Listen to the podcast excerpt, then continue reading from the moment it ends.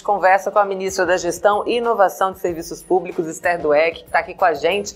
Bem-vinda, ministra. Bom dia. Bom dia. É um prazer estar aqui com você, Amanda, e com a TVPT. Vai ser um prazer hoje aqui a nossa conversa. Com certeza. E falar da criação do, do, do Ministério né, da Gestão e da Inovação em Serviços Públicos, que é uma iniciativa do Lula para ampliar as capacidades do Estado, né, que foi tão desmontado, de modo a promover mais e melhores serviços à população.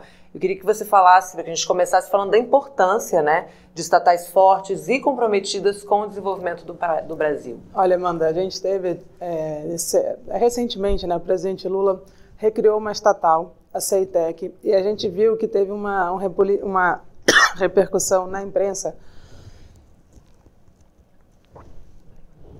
até bem negativa, né? Eles aproveitaram nesse período da recreação para trazer à tona um, um, dado que a gente já tinha divulgado há um tempo atrás e mesmo assim a gente percebeu que ali tinha uma questão política, né?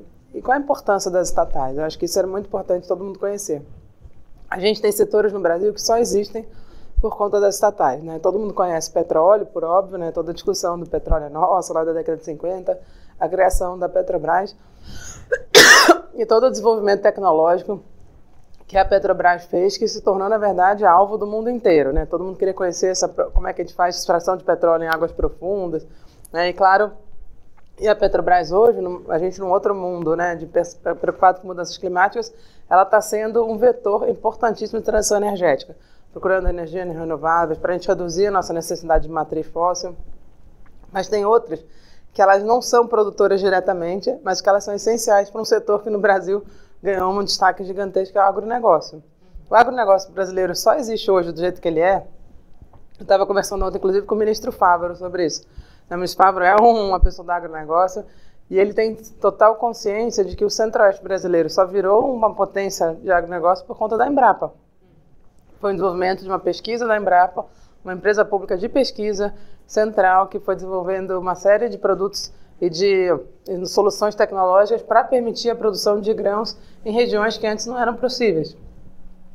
E o agronegócio brasileiro ele depende de financiamento. Uhum. E quem é o principal financiador? O Banco do Brasil, uma empresa pública também. Então, as empresas públicas elas têm um papel no seu setor onde elas atuam, mas elas também são fomentadoras. Então, quando a gente fala dos bancos públicos, o Banco do Brasil tem um papel central no agronegócio, na agricultura como um todo, inclusive na agricultura familiar também, é o banco que, que financia a agricultura. A Caixa tem um papel central em habitação, né, Minha Casa Minha Vida, mas não só, até habitação de, de média renda, também de rendas média e alta. É a Caixa também é maior, um dos maiores financiadores que faz o setor de habitação, é um setor dinâmico. E ela também tem nas áreas de saneamento, é a Caixa que é o principal, a gente tem, os bancos públicos eles têm, e o BNDES. E se a gente tem no Brasil hoje na América Latina, o Brasil é um dos poucos países que tem um setor produtor de máquinas e equipamentos. Né? A maior parte da América Latina importa máquinas. A gente ainda tem uma produção local do Brasil, graças ao BNDES, porque o BNDES, nos seus financiamentos, ele exige que as empresas que ele está financiando comprem de produtos brasileiros. Então é essencial para manter o setor produtivo brasileiro pujante. Tendo, assim, a gente sabe que a gente precisa ainda ter a nova industrialização, mas sem o BNDES seria, a gente teria praticamente zero indústria. Uhum. Então, a gente tem uma série de estatais, a gente conhece a Data Prévia, o SERPRO, que estavam para privatizar, né? O presidente Lula, no seu primeiro dia de mandato, ele tirou várias pra, pra, empresas estatais que estavam no programa de desestatização, tirou do processo de privatização, dentre elas duas que são centrais hoje para a gente fazer toda que tem, detém todos os dados brasileiros, que é SERP e a Data Prévia, que o governo Bolsonaro queria privatizar. Ele privatizaria duas empresas que basicamente detêm todo o conhecimento das, dos brasileiros, deixaria para o setor privado, que iam explorar isso, né? a gente está caminhando agora para uma economia de dados, iam explorar isso de todas as formas, é, com, com muitos prejuízos, inclusive para a execução de políticas públicas. Então, para a gente, acho que a gente tem esse papel, pensar que as estatais elas estão em setores-chave, elas têm um papel a desenvolver na sociedade fortíssimo e elas vão muito além às vezes do seu, do seu da sua atuação direta, porque elas permitem a atuação de outros setores também, do setor privado, inclusive. E foi um grande compromisso de campanha do presidente Lula também, né? Fortalecer, valorizar o serviço público, tanto é que vai ser realizado um grande concurso nacional unificado, também conhecido como o Enem dos concursos, assim, todo mundo está falando muito disso. Eu queria que você explicasse como é que vai funcionar esse processo seletivo, quantas vagas estão previstas aí é, para esse processo do concurso? Olha, Amanda, a gente foi era no, no governo Temer e Bolsonaro praticamente não houve nenhum concurso, né? Ou se existia era basicamente só para as áreas policiais. No caso Bolsonaro, ele só, praticamente só autorizou para as áreas policiais. Ele autorizou alguns concursos por determinação judicial, por obrigação da justiça, porque eram áreas que estavam numa penúria gigantesca. Né? Quando a gente chegou no Ministério, o presidente até me perguntou isso recentemente na live, como é que estava a situação.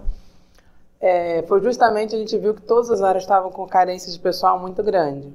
Muita gente se aposentou com a reforma da Previdência do Bolsonaro lá em 2019. Uhum. Você tinha, é, já tinha muitos anos sem concurso, então as áreas estavam assim, ainda estão, né? Porque a gente ainda não teve entrada de tanta gente. A gente está autorizando algumas entradas esse ano, mas a grande, a grande quantitativo será no ano que vem. E a gente foi avaliando como seria possível. A, a gente teve uma grande coisa, que foi o presidente Lula ter aprovado, ainda antes de, de se tomar posse, a PEC da transição, onde a gente conseguiu reservar recursos para concursos. Uhum. E aí, ao longo desse ano, a gente foi avaliando as áreas, vendo onde estava pior, tentando redistribuir o máximo para ter mais áreas possíveis cobertas, porque todo mundo estava numa situação muito ruim. Então, a gente autorizou esse ano 8.500 vagas, das quais 6.400 vão fazer parte do concurso unificado. Né? Algumas áreas já estavam com o edital pronto, elas ficaram acabando fazendo de forma isolada, mas desses 8.500, mais ou menos, 6.400 vão estar dentro do concurso nacional unificado.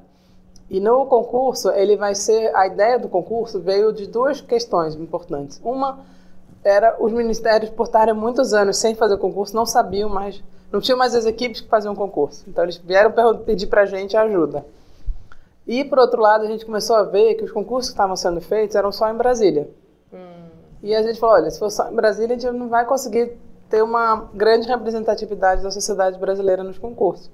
Então a gente juntou essas duas questões, a falta de capacidade de cursos, então a gente montou uma equipe técnica que com capacidade para fazer isso, e a partir da experiência do Enem, justamente, a gente começou a conversar com o INEP para perguntar, para extrair do, da experiência do Enem uma ideia de um concurso que pudesse ser amplo e acontecer em todo o território brasileiro. O Enem, ele, ele acontece em mais cidades do que vai ser o concurso, porque está é, tá muito associado também às escolas, etc. Uhum. Mas no nosso caso, a gente sentou com o IPEA, com o ENAP pra, e IBGE para fazer um mapa de onde seriam as cidades que permitiriam ter uma ter uma um local de distância das outras cidades bem fácil para pessoas chegarem, sem precisar pernoitar, simplesmente poder se deslocar para fazer a prova e voltar para sua casa, que facilita muito. A maior parte dos lugares é deslocamento de carro, de ônibus, é, tem, tem o, o transporte. Uhum. Então a gente vai fazer são 180 que a gente chama arranjos é, populacionais, que equivalem a 217 cidades em todo o território brasileiro né, com o maior número de cidades é no Nordeste. O Norte tem um grande número de cidades, porque o Norte é uma região muito difícil de acesso, né, não é tão fácil de uma cidade para outra. A gente, em conversa com a FUNAI, está fazendo em algumas cidades que tem um quantitativo indígena muito grande, porque no caso do concurso da FUNAI terá cotas para indígenas, uma cota de 30%, é um concurso com bastante vagas. Mas a gente também vai ter fortalecimento das cotas nos concursos para geral, de cotas para pessoas negras, pessoas com deficiência. Né? Então a gente vai ter uma grande capilaridade no Brasil inteiro, para ter gente do Brasil inteiro fazendo e podendo entrar no serviço público e garantindo a, as cotas de uma maneira correta, que não estava sendo aplicada de forma uhum. correta. Né? Então a gente melhorou a interpretação sobre a lei de cotas. Então a gente acha que com isso a gente vai conseguir selecionar melhor. Né? A gente está fazendo por grandes áreas temáticas, então Hoje em dia você, se, você vai se inscrever, você vai ter acesso a vários cargos dentro daquela área temática, o que para a pessoa que está se inscrevendo também é uma redução de custo. É, vai ser mais barato ela fazer, ela se inscreve com uma única taxa, ela acessa vários cargos. E a gente vai ter mais provas é, gerais para todo mundo, uhum. onde a gente vai perguntar sobre a realidade brasileira, sobre a ética pública, então, para as pessoas entenderem que elas estão vindo para tratar do Brasil, né, cuidar dos problemas brasileiros, elas vão ser servidores, vão servir a população brasileira. Então, a gente quer, esse é geral para todo mundo. E dentro de cada área, as questões específicas da sua área, para ver o conhecimento da pessoa naquela área para a qual ela está fazendo o concurso também. Então, é um pouco essa a lógica do concurso. E a gente espera que a gente vá conseguir selecionar super bem e tornando né, as pessoas que trabalham no governo mais com a cara do Brasil mesmo. A gente conseguir ter pessoas que representem todas as regiões brasileiras, todos os estados, poder ter gente do interior, gente de todas as. de, né, de garantir a aplicação de cotas. A gente espera que, aplicando corretamente, na verdade, a cota vai passar a ser o mínimo e não o máximo. A gente ter mais gente com pessoas, mais, mais pessoas negras entrando, indígenas. A gente acha que vai conseguir realmente ter uma grande mudança nesse perfil das pessoas que vão entrar no serviço público brasileiro. Aumenta a diversidade e acaba com aquela era do decoreba, né, ministra? Também, a gente espera. É, e acho que tem uma questão, gente, inclusive essa semana, a semana passada saiu um, um estudo interessante sobre é, que tipo de prova seleciona melhor. Né? Então, essa prova alterar também uma parte objetiva e vai ter também a parte discursiva. Uhum.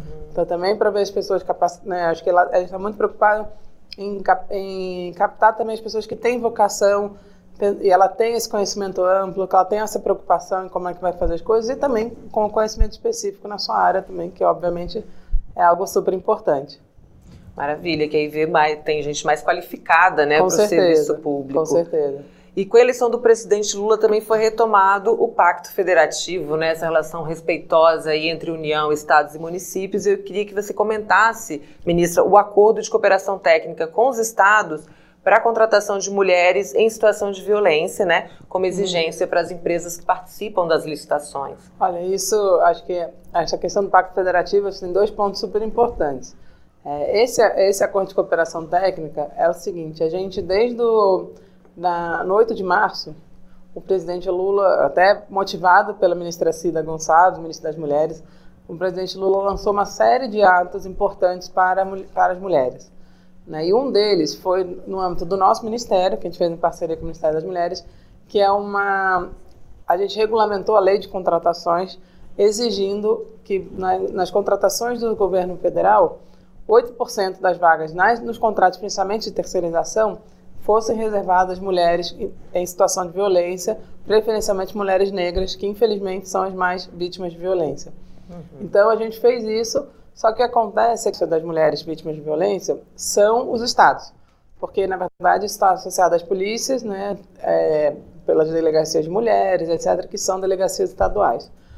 E a gente precisava fazer uma cooperação com os estados para que a gente tivesse acesso a esse cadastro, com todo o sigilo, mantendo toda tudo que precisa ser garantido para que essas mulheres não sejam expostas mais ainda, mas que tenham essa alternativa financeira. Então a gente tem assinado com os estados. Claro, primeiro foi o Distrito Federal, porque é onde está a maior parte das contratações do governo federal, mas o governo federal contrata no Brasil inteiro. Uhum. Então a gente está assinando com todos os estados, já fizemos com Rio Grande do Norte, Maranhão, estamos, tem vários outros prontos para serem assinados.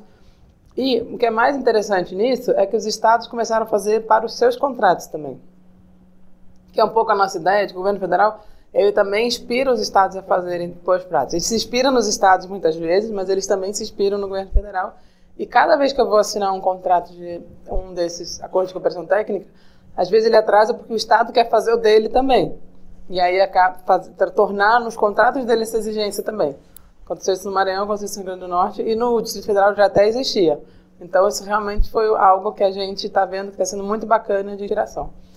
E uma outra coisa interessante no Pacto Federativo do nosso ministério é que a gente, o nosso ministério ele é um ministério que está é, tá preocupado em garantir a execução de políticas públicas no âmbito federal, mas como o presidente Lula fala, não adianta só o governo federal estar tá bem equipado, bem capacitado, se os estados e municípios não estiverem também. Uhum. Porque a maior parte das políticas, normalmente saúde, educação, segurança, são feitas nos municípios pelos prefeitos, né, pelas suas equipes, e pelos governadores e suas equipes.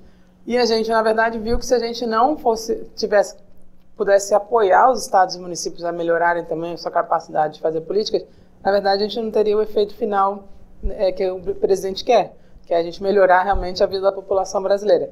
Então, uma coisa que eu acho que foi bem interessante, essa semana eu assinei lá no Maranhão, estive no Maranhão segunda-feira, um projeto piloto que a gente está chamando Programa Nacional de Gestão e Inovação, que é levar várias soluções que o Ministério tem na área de patrimônio, na área de compras, na área de, de compras e licitações, na área de gestão de pessoas, na área de tecnologia da informação, de governo digital, a gente levar nossas, nossas experiências para o Estado, para eles também aproveitar as experiências deles e fazer uma transformação naquele Estado.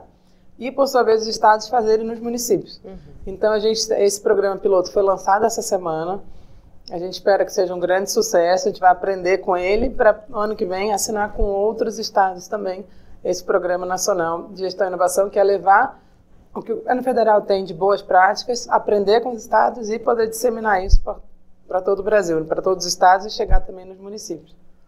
Maravilha. Para quem está chegando agora, a gente está conversando com a ministra de Gestão Inovação em Serviços Públicos, Esther Dueck. A gente falou do, um pouquinho do serviço público né, e da, dos, do concurso, que vem o concurso unificado. Eu vou pedir para a produção colocar o link em tela. Para quem quiser mais informações sobre esse concurso, gente, já está tudo lá na página, tá? É, gestão barra concurso nacional, tá aparecendo para quem está acompanhando aqui o jornal pelo, pelo YouTube, está aparecendo o link aí, você pode pegar mais informações. Tem uma pergunta aqui, ministra, também, sobre excedentes de outros concursos. Sim. O da Receita, por exemplo, Eduardo Guimarães quer saber se tem previsão para chamar os excedentes. Olha, depende, a gente não tem como precisar para ele, para Eduardo, né? Se vai ser da Receita, vai chamar e quando vai chamar. O que acontece é que a gente tem, como eu expliquei no início, a gente está com carência de pessoal em todos os lugares. E o recurso que a gente tem para contratação é o mesmo, seja para novos concursos, seja para chamada de excedentes. Então a gente tem feito uma análise em cada área se tá, se, de quanto a gente vai conseguir chamar de excedentes ou de quanto a gente vai abrir novas vagas em outras áreas. Então tem sido um trabalho que a gente tem chamado de dimensionar a força de trabalho necessária. Não tem dúvida nenhuma que a Receita precisa de mais gente, uhum. mas às vezes tem outra área que, tá, que não teve concurso, está precisando mais, e eu preciso é, fazer uma distribuição do recurso dessa forma. Então, eu não tenho como precisar, mas a gente, eu posso até perguntar para o pessoal da Receita como está isso, a nossa área que autoriza essa chamada de excedente para ver se tem previsão, mas realmente essa dessa carreira específica eu não tenho como. Na verdade, nenhuma carreira agora eu vou ter esse número uhum. preciso, porque o que acontece é que para 24 a gente, para 23 a gente se encerrou, e em 24 a gente vai autorizar novos concursos e novas contratações. Tá certo. Tem também um anúncio que ainda não foi feito pelo governo do presidente Lula. Eu quero saber se a gente pode comentar aqui é, sobre o programa de democratização dos imóveis da União. Queria que você contasse para a gente ah, também. Não, esse é outro de uma parceria importantíssima com os estados e municípios. É, provavelmente todo mundo na sua cidade, né? Imagino que tem gente assistindo a gente de vários locais, é, já viu algum prédio da União abandonado, às vezes tem um terreno da União que está lá, muitos imóveis do INSS e a gente sabe que a gente tem uma carência de habitação, tem carência de equipamentos públicos. Então, o presidente, desde o início do ano, o presidente Lula, ele me ficava puxando meu orelha e falando: não, você tem que resolver isso, a gente precisa pegar esses imóveis da União e dar um destino correto para eles. Uhum. Então, a gente vem trabalhando com o Ministério das Cidades, com a Casa Civil, com a Secretaria de Relações Institucionais, para montar esse programa e que vai ter comitês estaduais onde vai ter a participação dos governos estaduais, municipais e dos movimentos sociais daquela região, principalmente movimentos sociais de habitação, de cultura, que estão que estão procurando espaços para fazer esses equipamentos. É, e ele vai ter um foco muito grande em regularização fundiária, porque a gente tem áreas, pessoas morando em áreas da União, mas que não têm a titulação, ainda não foi regularizado a gente tem a provisão de habitação mesmo, né? então pegar prédios que estão abandonados, que podem ter um potencial de virar prédios residenciais, inclusive muito em parceria com entidades de, de movimentos sociais de, de habitação. A gente tem também espaços que podem ser escolas, podem ser UPAs, UBS, podem ser espaços de cultura. Né? Então a gente está em parceria com os ministérios é, relacionados, com esse grupo de ministérios que vai ser o, o núcleo, mas Caixa, BNDES, né, os bancos estão apoiando a gente, a gente tem o Instituto Lincoln de Terras também que está apoiando a gente. Então a gente está fazendo um grande programa de destinação que a gente chama socioambiental do patrimônio da União. E aí é importante dizer que é uma lógica completamente oposta do governo Bolsonaro, que estava simplesmente vend tentando vender, né, nem conseguia. Eles não davam destinação social, tentavam vender simplesmente para ter mais recursos e muitas vezes eles entravam em briga com os municípios, querendo fazer um tipo de empreendimento que não era de interesse do município. Né, logo no início do ano, o governador do Pará me procurou, dia 2, 3 de janeiro, que o governo anterior queria, numa área onde vai ser a COP 30, né, vai ser a área que vai ter o parque, vai ter o centro de convenções para a COP 30, o, o, o, governo anterior, o governo Bolsonaro, como era uma área da União, no antigo aeroporto, estava sendo desmobilizado, queria fazer lá cinco torres residenciais para ter mais, que de fato traria mais recursos. Uhum. Por outro lado, é uma área que não teria nenhum interesse nem do município nem do estado em fazer uma área residencial ali, sim um parque para a população. E eles tiveram que aprovar leis para proibir fazer parque ali, desculpa, fazer prédios, porque o governo anterior estava impondo uma solução que não era de interesse dos, do município e do estado.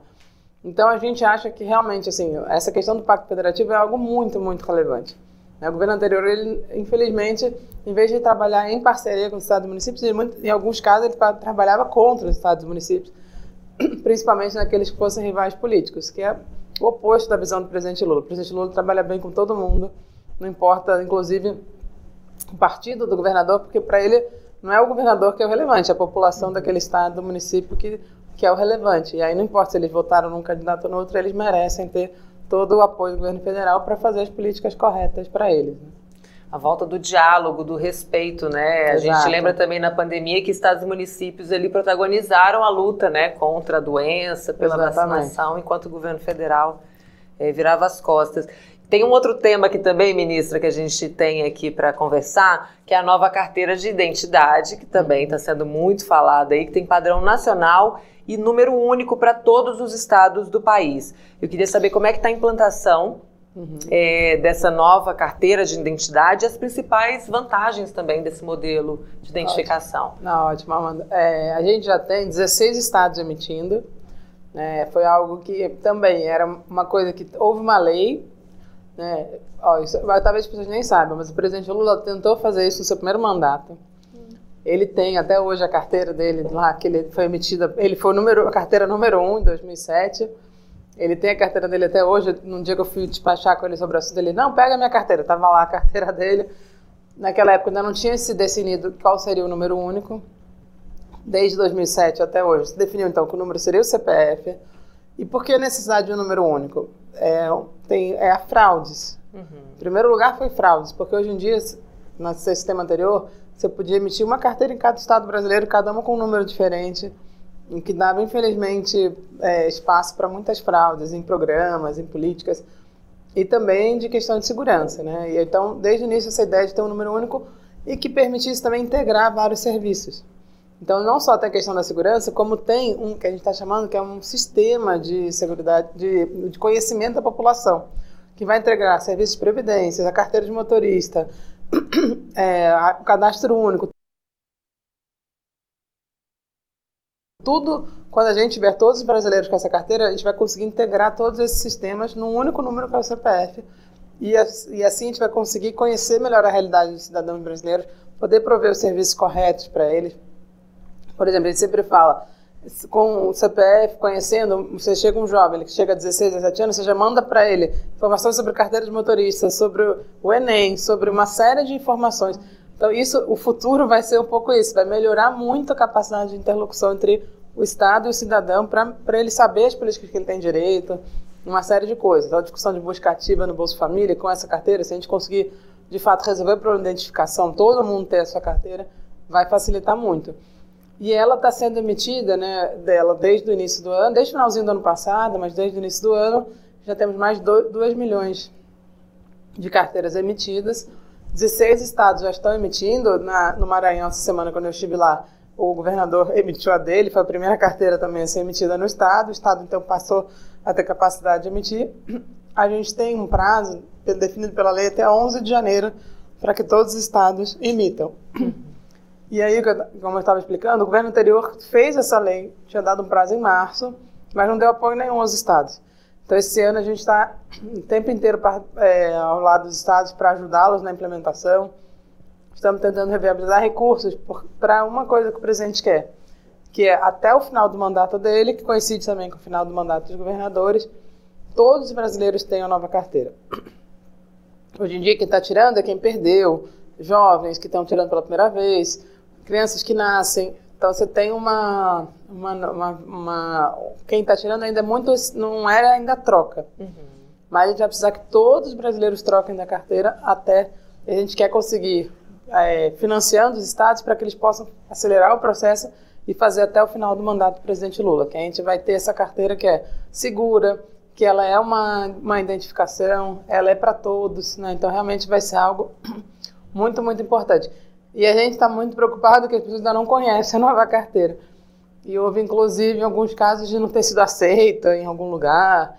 Então a gente também está tentando torná-la mais conhecida para que todo mundo conheça o layout né, e veja que ela pode ser aceita é, em qualquer lugar. Maravilha, aqui ó, o Paulo Carvalho lá de Corumbá, Mato Grosso do Sul, disse que é muito gratificante ter feito L para ver mulheres como a ministra Esther desenvolvendo este trabalho aqui. O pessoal também agradece as explicações sobre os concursos também. Ministra, por favor, não fale o nome do presidente, do ex-presidente. Traz mais, traz mais, mais sorte. Verdade. Segundo Paulo Carvalho. Diga só o inominável. Tá bom, então, Paulo, tá combinado. combinado. Ministra, muito obrigada pela participação aqui com a gente. Esse espaço segue à sua disposição. Volte sempre aqui ao Jornal PT Brasil. Não, muito obrigada, Amanda. É um prazer dialogar com vocês e com todo o público aí que está assistindo. Obrigada aí pelos elogios também. Fico feliz com os elogios. E com certeza a gente vai trazer aqui mais coisas que é, o presidente ele está com pressa, né? Então ele fala para a gente, ó, oh, gente, agora só faltam três anos. Vamos lá, cadê? quero os resultados. Ele vai fazer um balanço semana que vem. Ele pediu, quero os resultados, quero o que a gente fez esse ano, porque eu quero. Não adianta só dizer o que, que eu vou fazer. Agora uhum. também quero. A gente já passou um ano a gente já tem que ter feito muita coisa nesse um ano, porque está passando rápido. Prestação de contas agora, exato, né, exato. ministra? Obrigada pela participação mais uma vez, volte sempre. Obrigada.